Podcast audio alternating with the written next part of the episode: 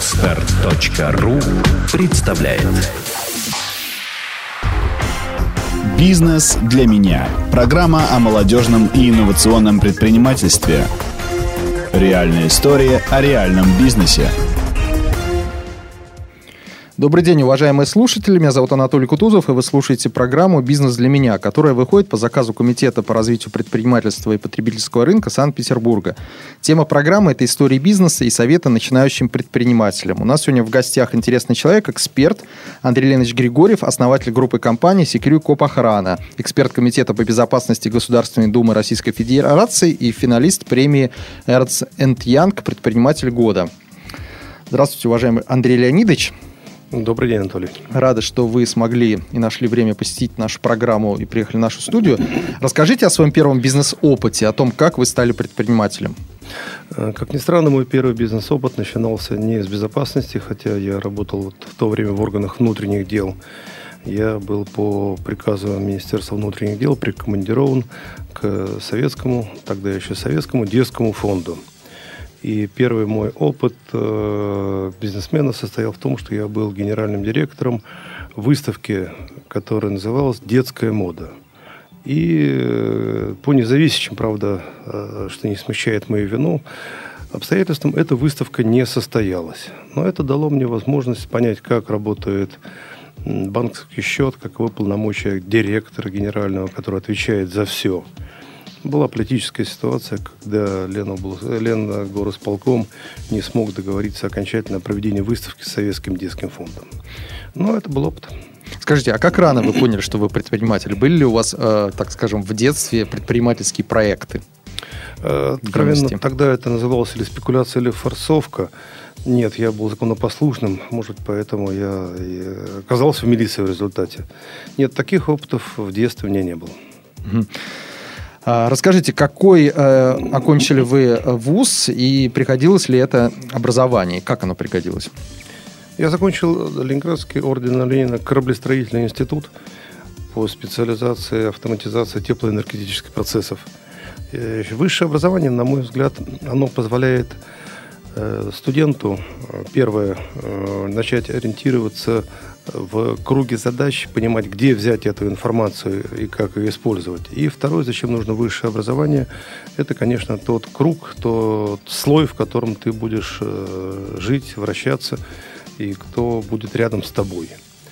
Э, техническое образование мне э, помогло, поскольку в милиции я работал в управлении вневедомственной охраны именно по, техни, по техническим системам безопасности.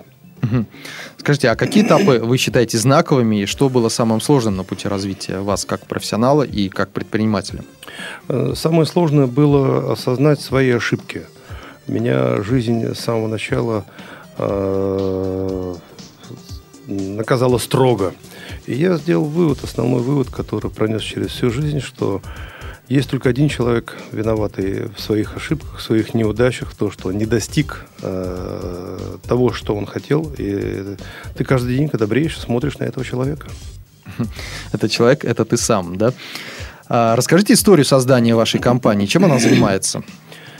Э, вы знаете, в начале перестройки пошли э, обращения во вневедомственную охрану различных иностранцев. Кто-то предлагал оборудование, кто-то предлагал э, что-то по, под охрану отдать, кому-то нужно было сопровождение. И в управлении внедомственной охраны, ну, наверное, я был единственный, кто имел международный опыт, работая в комитете молодежных организаций до этого, и немного английского языка. И поэтому эту часть переложили на меня. Но иностранцы забредали в управление охраны крайне редко, и мне было скучно. Я не привык сидеть на одном месте, я поставил себе цель э, сделать первое совместное предприятие по охране в Советском Союзе. Что, собственно, и получилось. Это был 92 год. До этого было много различных э, событий, и переговоры с английской компанией Security Services Limited продолжались более 19 месяцев, прежде чем это было сделано. А, а как вы узнали об этой компании? Можно сказать, что это схема франчайзинга, и вы один из первых франчайзеров, то есть вы договорились о сотрудничестве в каком виде? То есть что это за форма сотрудничества была? Это было совместное предприятие. Англичане имели 40%, российские учредители имели 60% э, совместной компании. И я был там э, выдвинут от э, основного акционера, от управления внедомственной охраны генеральным директором. Мне пришлось отдать удостоверение и э, уйти э, в совместное предприятие генеральным директором. Андрей Леонидович, а как э, вот вы, какой бы вы могли дать совет, как найти бизнес-партнера, как найти компанию, с кем можно работать? Сложно иногда даже в людях разобраться, не то что в компаниях. То есть как понять, с какой компанией нужно сделать совместное предприятие, с кем можно делать, а с кем нельзя? Прежде всего, надо смотреть на значимость компании. Скрикор английский – это была э, в пятерке крупнейших мировых компаний, занимающихся безопасностью. И э, тогда, в 90-х, в начале 90-х годов, только-только э, была э, децентрализована внешнеэкономическая деятельность, которая раньше проистекала только через Москву, только через Министерство иностранных дел и только через министерство. Это было отдано на уровень Ленгор исполкома, и товарищи, с которыми я был связан по своей э, комсомольской работе, как раз владели ситуацией, владели обстановкой и помогли мне сделать правильный выбор. Сейчас, я думаю, это гораздо проще все решается. Не нужно иметь столько связей, не нужно иметь столько отношений. Достаточно поинтересоваться в открытых источниках надежностью компании и посмотреть, э, кто, если мы говорим об иностранном партнере, то тогда посмотреть, кто занимается активно э, скупкой или образованием компании в других странах, не только у себя на родине. Получив такой обзор, я считаю, что необходимо Э, обязательно посетить выставки, на которых участвуют эти компании, посмотреть э, их уровень представления себя на выставках. Получив вот эту информацию, можно вступать в переговорный процесс и предлагать что-то интересное для иностранного партнера. Скажите, ну вот у вас сохраняется до сих пор э, вот это совместное предприятие, либо вы стали со- самостоятельной компанией спустя время? Э, к сожалению, изменился гражданский кодекс, и управление внедомственной охраны вынуждено было передать свои акции городу, а у англичан изменился подход к управлению предприятиями, которые образованы за рубежом. Если у них не было 51%, они выходили из совместных предприятий. И это случилось и с нами. К этому времени уже потерялся интерес э, к России, как э, откры, вновь открывшейся стране. Изменилась политика внутри большого Секирикора. И они тоже вышли. Э, сейчас Секирикор после ряда слияний опять стал самой крупной компанией по безопасности в мире. Называется G4S. Group for Security, Security Вам кажется, что в начале, после того, как СССР распался, интерес к России был повышенный, а потом он стал э, снижаться? Именно на этом интересе и была образована компания, потому что всем было интересно, что такое Россия. Они с удовольствием, они, я имею в виду, члены Совета директоров Большого Секирикора суда, с удовольствием ездили, они с удовольствием изучали наш опыт, с удовольствием смотрели, как все это устроено. И был гигантский интерес, конечно. А как вам кажется, насколько этот интерес угас или наоборот, вот в, в данной ситуации есть смысл обращать внимание на международное сотрудничество? И западные компании по-прежнему с э, еще, может быть, даже большим интересом э, пытаются заключать соглашения с русскими компаниями? Из моего опыта сегодняшнего дня я вижу, что интерес э, угас значительно. И сейчас э, идет не интерес, а идет экономика впереди. Э, принимается экономическое решение по созданию совместных предприятий. Ну, к сожалению, таких предприятий по безопасности я не слышал, чтобы было создано после, после 90, ну, не более чем 98 -го года. Андрей Леонидович, а вот какие трудности возникали при создании бизнеса? Как вы их преодолевали? Может быть, возникали э, кассовые разрывы, не хватало денег. Может быть, э, э, были какие-то чересчур сильное регулирование вашего рынка? Может быть, возникали другие проблемы? Ну, в самом деле, кассовые разрывы были всегда, потому что в манере наших российских и в том числе иностранных клиентов заплатить попозже. Поэтому кассовые разрывы возникали всегда. И при э, и, и при том, что денег всегда не хватало, мы всегда находили э, способы удержать коллектив, удержать охранников, удержать руководителей. У нас было очень интересно. Мы посещали выставки по безопасности в многих странах на практически, э, кроме Австралии, всех континентов. Сложности были в том, что мы э, были при э, Главном управлении внутренних дел и были лимитированы теми ограничениями, которые накладывал участие милиции в совместном предприятии. Но было очень интересно. Было очень интересно. Скажите, а как можно научиться извлекать позитивный опыт из ошибок и неудач? Могли бы вот привести примеры таких э, неудач, которые обернулись со временем победы для вас? Я уже упомянул, наверное, главный ответ, э, что э, главный виновник всего того, что произошло с тобой негативного, это ты сам, и ты должен проанализировать и понять, в чем ты ошибся, и избежать этих ошибок дальше. Э, Еще, конечно, одна из моих личных ошибок, то, что касается меня лично, ну, вот представьте себе, э, работник международного отдела обкома комсомола или комитета молодежных организаций вдруг оказывается на старшей лейтенантской должности дежурного, тогда, когда начальник ПЦО ходит в кирзовых сапогах и плохо говорит по-русски. То есть это гигантская пропасть, и надо собраться и сделать вывод, правильно построить отношения Э, там, где ты в первый раз не успел построить. А руководителем комитета молодежных организаций в то время был Ткачев Геннадий Иванович, который сменил Путина на посту э, председателя комитета по внешним связям администрации города. Но это сейчас уже осознаешь, а тогда, конечно, это было... Ну, такой урок для меня был необходим. Что вы чувствовали? Как отреагировали ваши друзья, э, родственники на ваше новое, новое назначение, если можно так сказать? Ну, если говорить о моей маме, она была в шоке. Мой отец э, военно-морской офицер, кортик, э, форма, белая рубашка. И сын, оказывается, в милиции. Достаточно сложно восприняла мама. Ну, и, и в, в обкоме комсомола тоже мнения очень сильно расслоились. Часть друзей, которые поддерживали меня, сочувствовали мне, э, они восприняли это как неприятность в моей жизни, потому что э, люди, имея партийность, уходили на высокие посты и всегда, даже входя в милицию, уходили на майорские должности, и стаж, стаж зачитывался.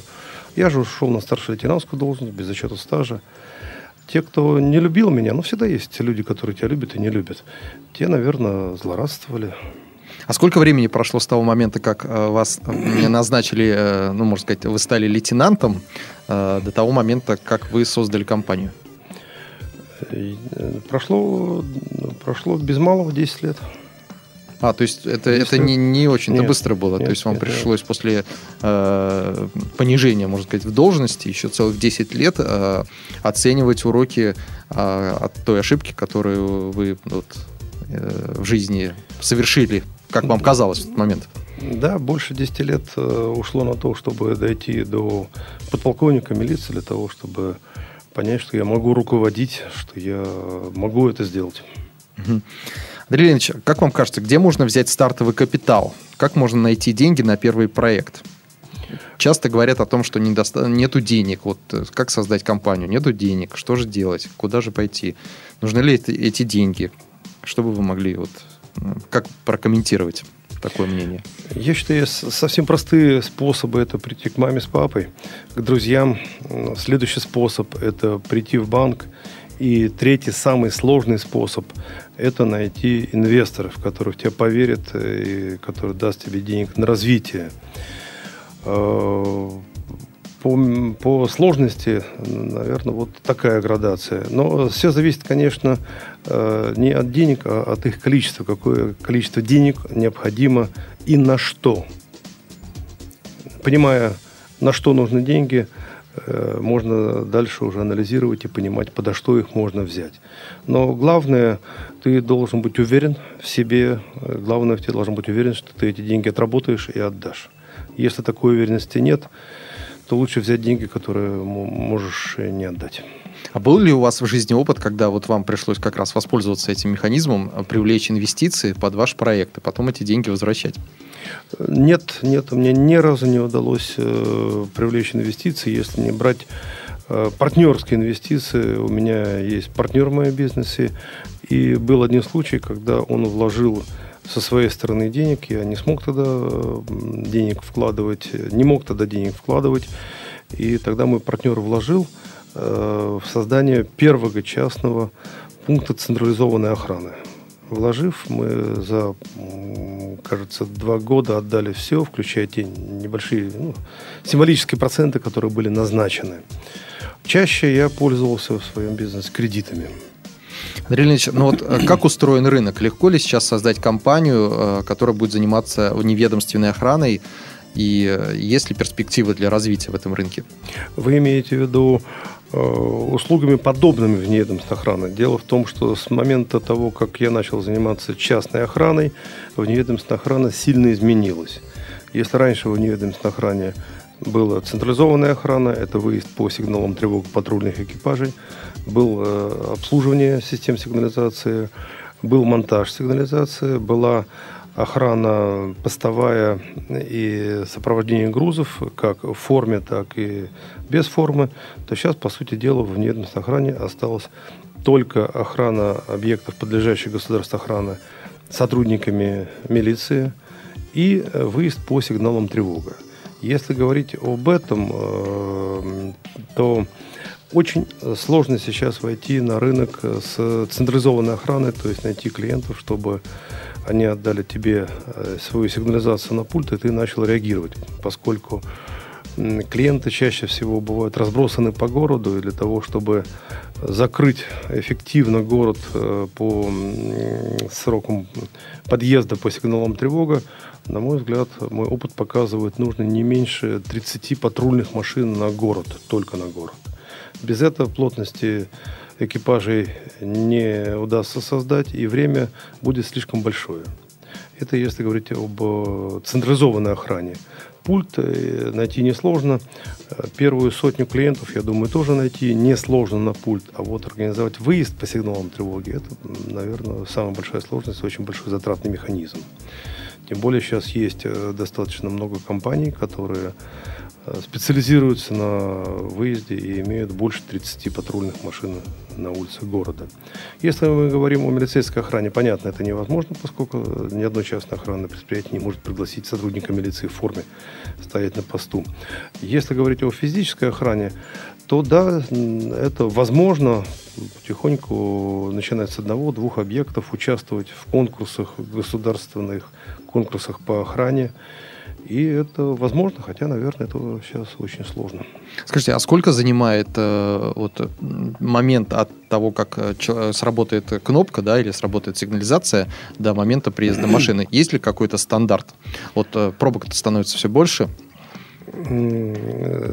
стандарта такого нет. Есть приказы вневедомственной охраны, которые регламентируют время прибытия. И э, в договорных отношениях с клиентами, например, э, Санкт-Петербургская мониторинговая компания прописывает время прибытия до 5 минут.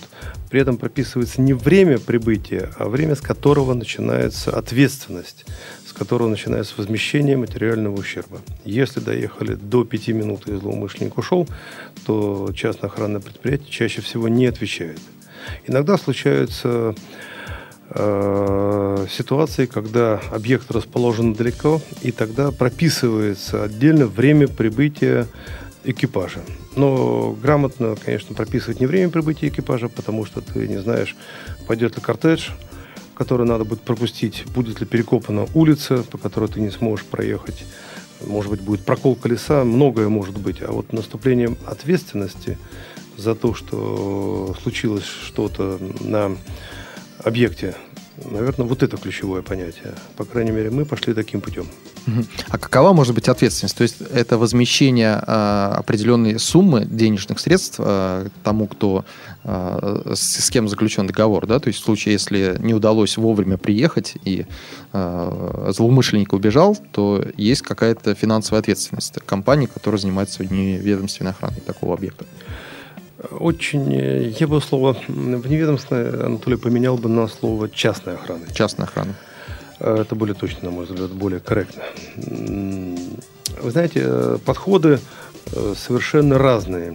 Есть ряд некомпетентных организаций, которые, частных охранных организаций, которые берут на себя неограниченную материальную ответственность, неограниченное возмещение ущерба. Это происходит в том случае, если в том числе прописано, что не несут никакой ответственности. По гражданскому кодексу это то же самое. Поэтому чаще всего грамотные охранные предприятия ограничивают свою ответственность. Э, ответственность может быть э, ограничена, ну, например, суммой месячного договора. Или она может быть определена клиентом но опять, если э, перейти на другую сторону баррикады и посмотреть с точки зрения клиента, прежде всего надо понять, чем охранное предприятие сможет ответить за этот ущерб. Маленькое охранное предприятие и 100 тысяч предпочтет закрыться, у нее нет прибыли в 100 тысяч в месяц или в год. Крупное охранное предприятие, на балансе которого есть э, большое количество машин, есть э, частоты, которые сложно получить опять для, для получения сигнала тревога. Есть оборудование, оно может отвечать э, до десятков миллионов, поскольку оборот позволяет им нести такую ответственность э, перед клиентами. Вопрос каждый раз должен рассматриваться, на мой взгляд, клиентом индивидуально. Написать о том, что ты несешь неограниченную ответственность и не выполнить, это самое простое. А каковы а, затраты могут быть у нашего горожанина для того, чтобы оснастить свою а, квартиру вот, оборудованием? И сколько нужно платить денег каждый месяц а, компании в среднем по городу а, для того, чтобы чувствовать себя безопасно в своем жилье? Если опять э, встать на позицию клиента, если встать на позицию гражданина, который хочет защитить свою квартиру, то прежде всего, конечно, надо рассмотреть скорость прибытия и правильный алгоритм действий э, по отработке сигнала тревога. Каждой частной охранной структурой, потому что в одних случаях машина расположена далеко и поедет долго, в другом случае она находится буквально в нескольких минутах от квартиры.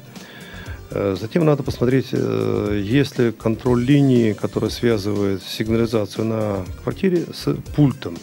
Если это, э, как часто бывает, просто передача сигнала по СМС, по, по GSM-каналу, по СМС, то в Новый год, наверное, охрана приедет на следующий год, потому что смс пойдет очень долго. То есть надо проанализировать способ доставки сигнала на пульт. Ну и если говорить о том, что э, современные тенденции, сейчас, если квартира уже отремонтирована, то чаще всего предлагается поставить какую-то радиоканальную систему, которая э, от датчика до прибора, э, который формирует сигнал и передает его на пульт, идет по радиоканалу. То такие системы могут стоить э, самые простые блокировка двери, один объемный извещатель, начиная от 10-12 э, тысяч рублей. Э, с, вневедомственная охрана э, за самую простую услугу, если память мне не изменяет, берет 300 рублей сейчас с квартиры. Частное охранное предприятие, если оно реально охраняет и реально, реальные затраты, они составляют, думаю, не меньше 2000 рублей за квартиру.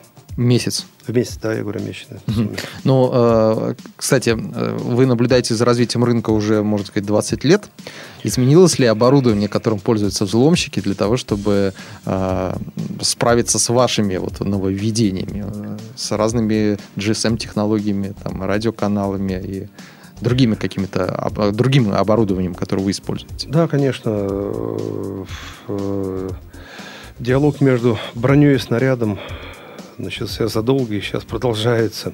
Конечно, самый простой способ, если сигнал передается по GSM-коммуникатору, это заглушить GSM-передатчик, э, сделать злое дело, потом снять глушилку. Глушилка стоит э, в интернете ну, 50 долларов или 50 евро. Но это надо понимать, что именно одна среда передачи, именно GSM-канал. Э, если говорить о передаче по линии передачи сигнала тревога по телефонии, по медяшке или по IP, тогда, конечно, можно работать со, со средой передачи проще, проще всего.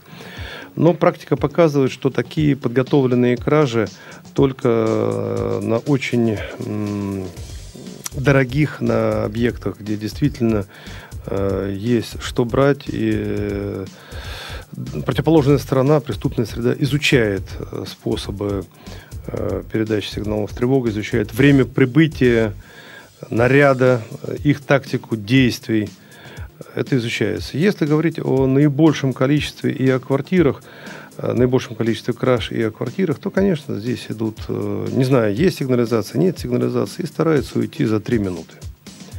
Так э, называемые на хапок, быстро вскочили, быстро схватили, быстро убежали. Это наиболее часто встречающийся вид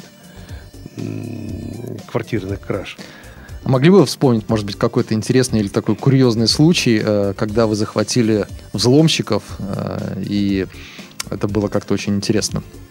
Вы знаете, наверное, это относится... Э, в своей деятельности мы не стремимся брать квартиры под охрану. Квартиры – это очень много беспокойства, очень мало денег, и мы не заинтересованы в развитии квартирного сектора были.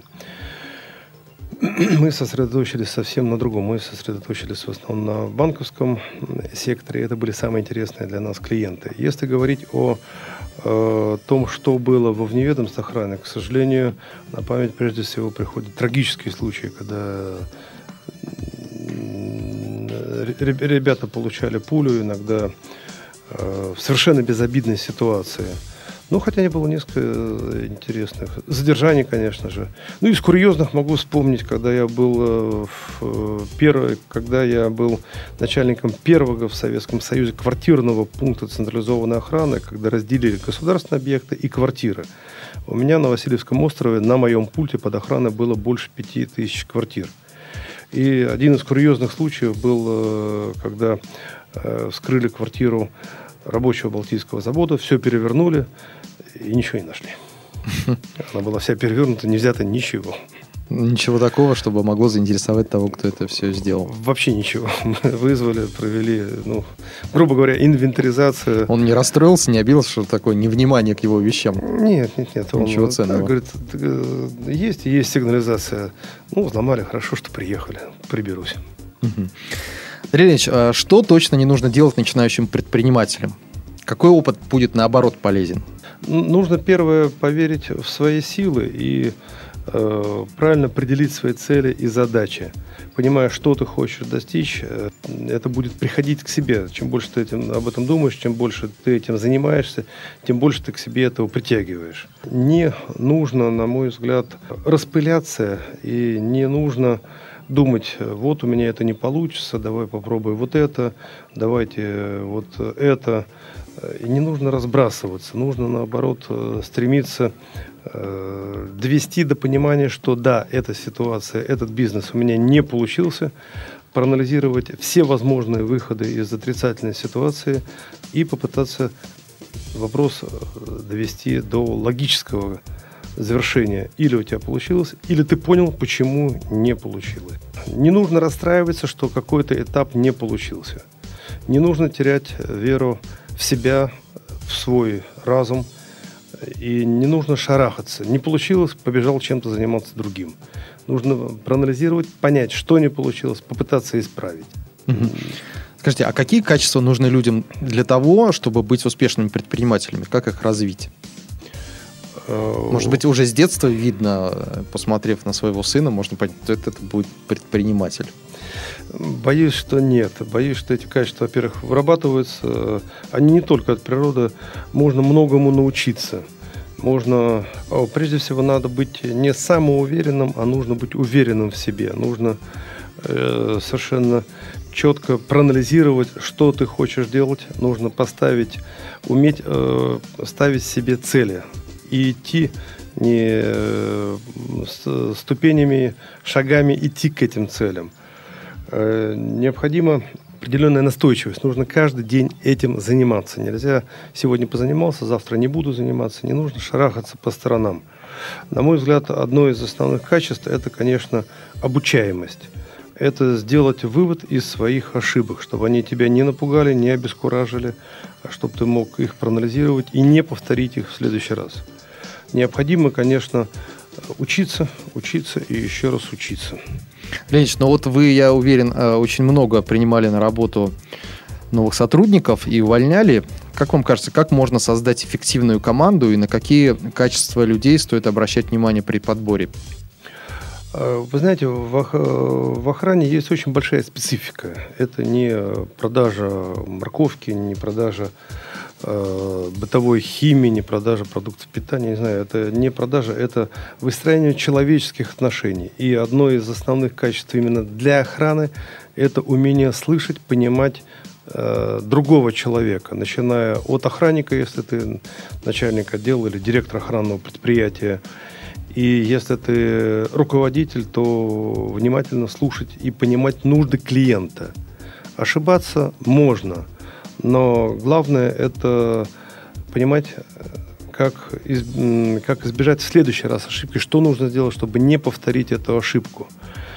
Из э, качеств, которые наиболее ценны для меня как руководителя, это, наверное, э, качество профессионализм и порядочность.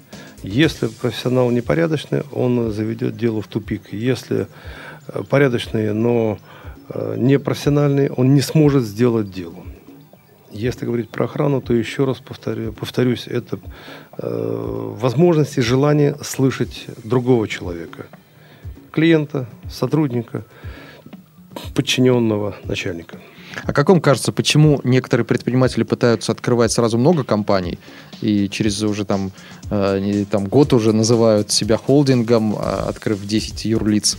Которых, в принципе, не везде даже, может быть, юридическая какая-то экономическая деятельность ведется. А кто-то есть вот одну компанию создает, человек одного бизнеса и занимается всю жизнь. Вот Олег Тиньков, он постоянно создает компании и продает компании. Ну, у него не группа компаний, но он создает и продает. У каждого свой бизнес, и каждый рожден для своего, и каждому нужно свое. Кто-то умеет э, делать одно, и ему это не скучно, он достаточно позитивен, он достаточно стабилен. И он идет по одному пути, э, наращивая обороты, совершенствуя, создавая компании аналогичного профиля. Другие люди, они более креативны, у них больше идей, им хочется попробовать вот то, попробовать другое, и у них на все хватает энергии. Мне кажется, все внутри э, человека зарыто, к чему он склонен – кто-то может хорошо водить машину, кто-то может быстро бегать, кто-то может хорошо думать. Каждый mm-hmm. рожден для своего, и у каждого специфика характера, э, специфика жизненной позиции, наверное, так. Может быть, еще э, какие-то обстоятельства. Мне сложно сказать, я не знаком, к сожалению, с приведенным ранее вами примером mm-hmm. Олега Тинькова. Я не знаю, Э, может быть, на каком-то этапе встретились люди, которые направили, э, дали как, какую-то мысль, подсказку или решили вместе что-то сделать. Может быть, это внешние обстоятельства часто играют роль. Может быть, встретилась какая-то идея, и человек, стабильно делавший одно дело, загорелся этой идеей. Ну, а как вам кажется, в какой момент приходит осознание того, что пора компанию продавать? Вот я насколько знаю, что в вашей практике есть и такой уже опыт. Да, вы знаете, э, э, год назад э, определенную часть группы компаний «Скрикоп Охрана» я продал. И опять стечение обстоятельств. Стечение обстоятельств. Прежде всего, это понимание того, что зачем ты продаешь компанию. Если ты понимаешь, зачем ты это делаешь, тогда можно смело продавать. Если ты продаешь, э, совершенно разные обстоятельства бывают у людей. Некоторым уже хочется телевизор, пиво, диван, уже хочется на пенсию, уже хочется спокойно на даче э, выращивать овощи. Некоторые люди продают компанию, потому что хотят заняться чем-то другим. У меня получилось э, стечение обстоятельств, что было очень интересное предложение. Э, было чем, э, была идея, чем заниматься дальше. И 21 год с небольшим, это уже большой стаж, чтобы заниматься одним и тем же. Угу. А если учесть еще время в неведомственной охране, то мой стаж еще больше. Андрей Ильич, ну вот могли бы вы дать несколько, может быть, э, бизнес-идей для начинающих предпринимателей, которые не знают, с чего начать? Может быть, из ваших наблюдений? Может быть, вы этим не занимаетесь, но кажется, что очень перспективное направление? Вы знаете, давать советы достаточно неблагодарное дело, когда ты сам не попробовал и не можешь оценить.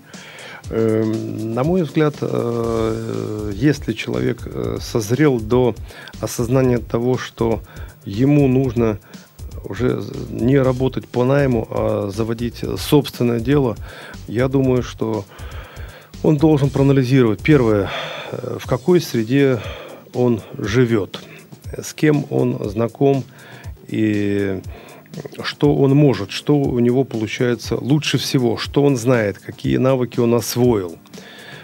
И э, исходя из э, вот этих основных позиций, можно выбрать для себя направление деятельности. Все, еще раз э, повторю, наверное, э, э, свойства характера. Э, кто-то любит сидеть и писать, кто-то себя заставить писать не может, он должен прыгать и бегать. Э, каждый должен определить для себя, что ему удается лучше всего. Следующий момент, э, наверное, посмотреть на окружающую среду, окружающую его э, среду окружающих его людей, с кем он может работать, кто может ему помочь, кто может его надоумить, в какую область пойти. И что он за это время э, приобрел, какие знания, в чем он является специалистом. Понимая вот, наверное, эти три составляющие, добавить сюда свое образование, и можно начинать. Андрей Ильич, спасибо. У меня еще есть э, короткий блиц-опрос. Ваша заветная мечта? Моя заветная мечта, конечно, касается моих близких, моей семьи, чтобы э, они жили долго, счастливо, были здоровы, и задуманное ими э, и мною совершалось. Кто самый выдающийся предприниматель, на ваш взгляд, чья история вдохновляет? Вы знаете, э, я, к сожалению, не так много предпринимателей знаю лично, но у меня есть друг, э, его зовут Игорь Минаков, он партнер в моем бизнесе, и я считаю, что это блестящий предприниматель, и не, не, не только друг, но и партнер. Какую книгу прочли последней, если настольная? Ну, последние книги я еще, надеюсь, еще не прочел. Угу. Сейчас, если говорить о том, что я читаю, это не выговорю автора, это премьер-министр э, Сингапура. Книга называется «Из третьего мира в первый». О том, как становился Сингапур, каким образом он развивался. Очень интересно. Трейси недавно побывал на его семинаре, тоже нашел очень много полезного, хотя до этого книгу я прочитал. Каково ваше жизненное кредо? Мое жизненное кредо заключается в том, что дело должны делать настоящие профессионалы. И только профессионалы могут сделать хорошо дело, которому они служат, которое они делают. Предпринимателями рождаются или становятся? Вы знаете, э, сначала рождаются, потом становятся, но без другого невозможно. Невозможно, невозможно не родившись с задатками, э, все приобрести невозможно, родившись с какими-то задатками, чему-то не, э, не, научить, не научившись делать дело. Ваш совет начинающим предпринимателям? Не сомневайтесь в своем успехе, думайте о нем. Спасибо, э, Андрей Леонидович. Э, спасибо нашим слушателям. Вы слушали программу «Бизнес для меня», которая выходит по заказу Комитета по развитию предпринимательства и потребительского рынка Санкт-Петербурга. В гостях у нас сегодня был Андрей Леонидович Григорьев, основатель группы компании Secure Core Охрана. Желаю вам успеха, развития и слушайте программу «Бизнес для меня». Занимайтесь э, бизнесом. С вами был Анатолий Кутузов. Программа реализуется по заказу Комитета по развитию предпринимательства и потребительского рынка Санкт-Петербурга. Информационный партнер проекта podstar.fm. Партнеры программы – образовательно-консультационный центр «Успех» и GCI СПБ. сделано на podster.ru Скачать другие выпуски подкаста вы можете на podster.ru